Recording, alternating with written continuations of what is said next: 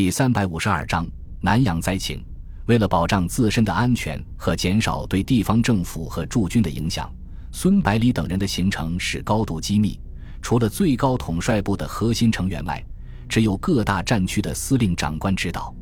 然而，目睹了南阳民众在死亡线上挣扎的惨状之后，孙百里断然决定再亲自造访南阳，看看地方政府采取了什么举措来缓解灾情，同时也从侧面了解一下汤恩伯军团到底征集了多少粮食。在前往南阳城的路上，孙百里三人的六只眼睛透过车窗，紧张地注视着飞驰而过的原野，生怕看到延绵不绝的崭新坟茔。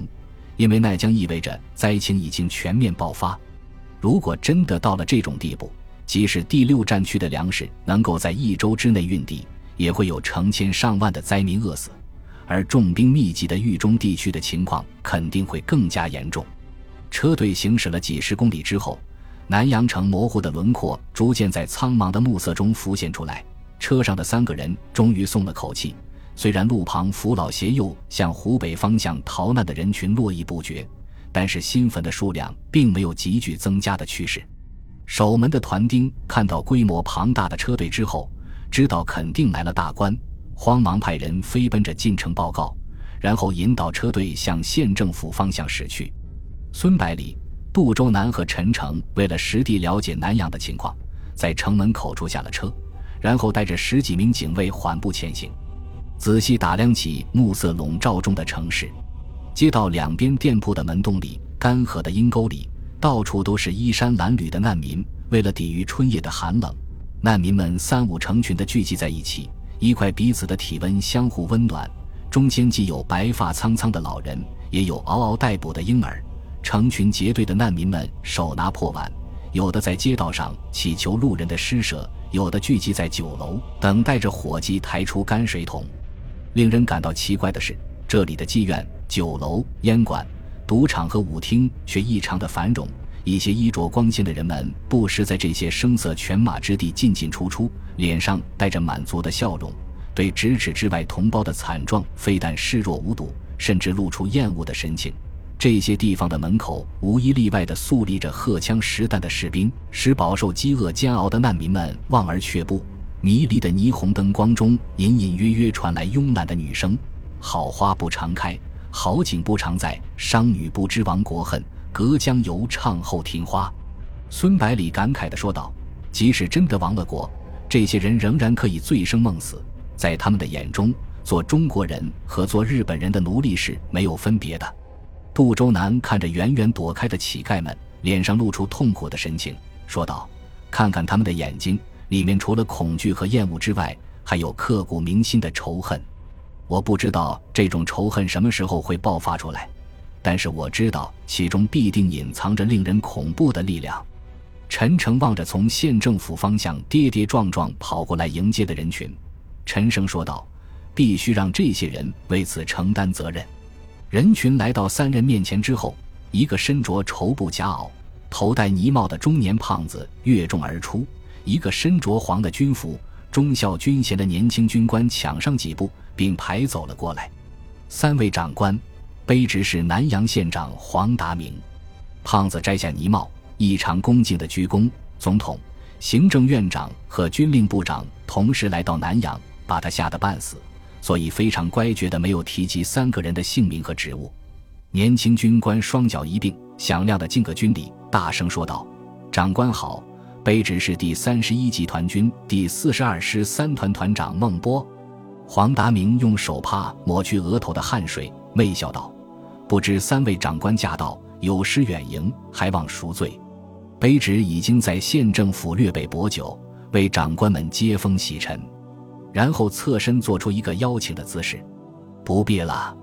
孙百里用力把手一挥，说道：“马上带我们到县政府和驻军的粮仓去看一下。”听了孙百里的话，南阳的军政首脑悬着的心立刻放回肚子里。对于粮食征集任务的完成情况，他们还是非常有信心的。出乎两人预料的是，看了仓库中堆积如山的粮食，三位长官的脸色反而更加难看。县长、团长的心里又开始打起鼓来。回到县政府之后，孙百里铁青着脸厉声喝问道：“二位，既然公仓里面有这么粮食，为什么外面会有那么多难民？为什么会有人饿死？国民政府已经免除了河南的粮捐，是谁给你们权力向灾民征收粮食的？还有，那些连土匪都不如的征粮队是你们派出去的吗？面对着暴怒中的孙百里和连珠炮般的责问，黄达明脸上的肥肉不由自主地抽搐起来，双腿发软，几乎就要倒在地下，嘴巴张了张，却发不出一点声音，只能把求助的目光投向孟波。尽管心里也十分害怕，但是毕竟是个军人，孟波硬着头皮回答道：“报告长官，公仓里面的粮食是我们第三十一集团军的军粮，我和黄县长没有权利私自发放。国民政府是免了粮捐，可是我们征收的是军粮，这些刁民不愿意缴纳军粮，所以征粮队就采取了一些比较强硬的措施。”孙百里沉声问道：“各战区的粮食都是由统帅部统一调拨的？”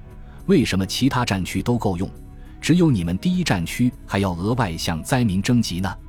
你们这样做还顾不顾民众的死活？孟波解释道：“统帅部只调拨了三十万人的军粮，可是我们第一战区的兵力多达六十多万，这多余的部分只能就地解决了。”孙百里质问道：“谁让你们擅自扩编军队的？”孟波回答道：“这是汤长官的决定，跟我没有关系。”孙百里也意识到这个问题完全多余，默默点了点头，说道：“这个是和你没有关系，但是你们的征粮队要求农民交纳的粮食比农民田里实际生产的粮食还要多。已经吃着榆树皮和干树叶的农民，还要被迫把最后一点粮食种子都交给你们；身体虚弱的几乎走不动路的农民，还必须给军队交纳军马饲料。有的农民不得不卖掉牲畜、家具、土地。”甚至妻子儿女来换钱购买粮食，好满足你们的要求，难道你也认为是理所应当的吗？谁也没有想到，国军团长的嘴里居然会说出这样的解释：老百姓可以饿死，士兵不能饿死。老百姓死了，土地还是中国人的；如果当兵的都饿死了，国家就是日本人的了。所以军粮必须优先保证。听到这种闻所未闻的混蛋逻辑。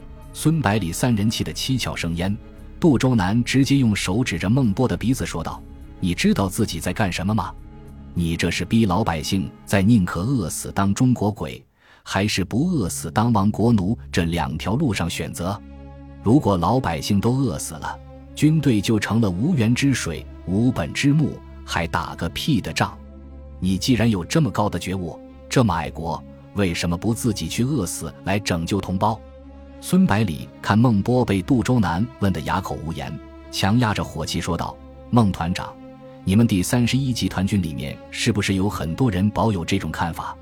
得到肯定的答复之后，孙百里问道：“孟团长，军人并不天生就是军人，脱下军服以后就变成了你口中的老百姓，因此善待百姓就是善待你自己，懂吗？”接着他耐心解释道。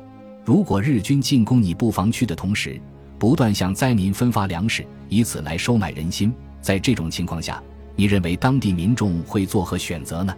孟波的额头冒出大颗的冷汗，嗫嚅着说道：“卑职不知道。”早已气炸了肺的陈诚极度厌恶地看着孟波说道：“果然是什么样的将带什么样的兵。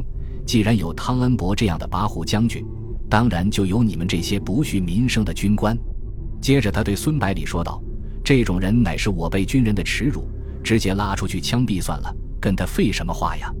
说罢，冲门外喊道：“来人，慢！”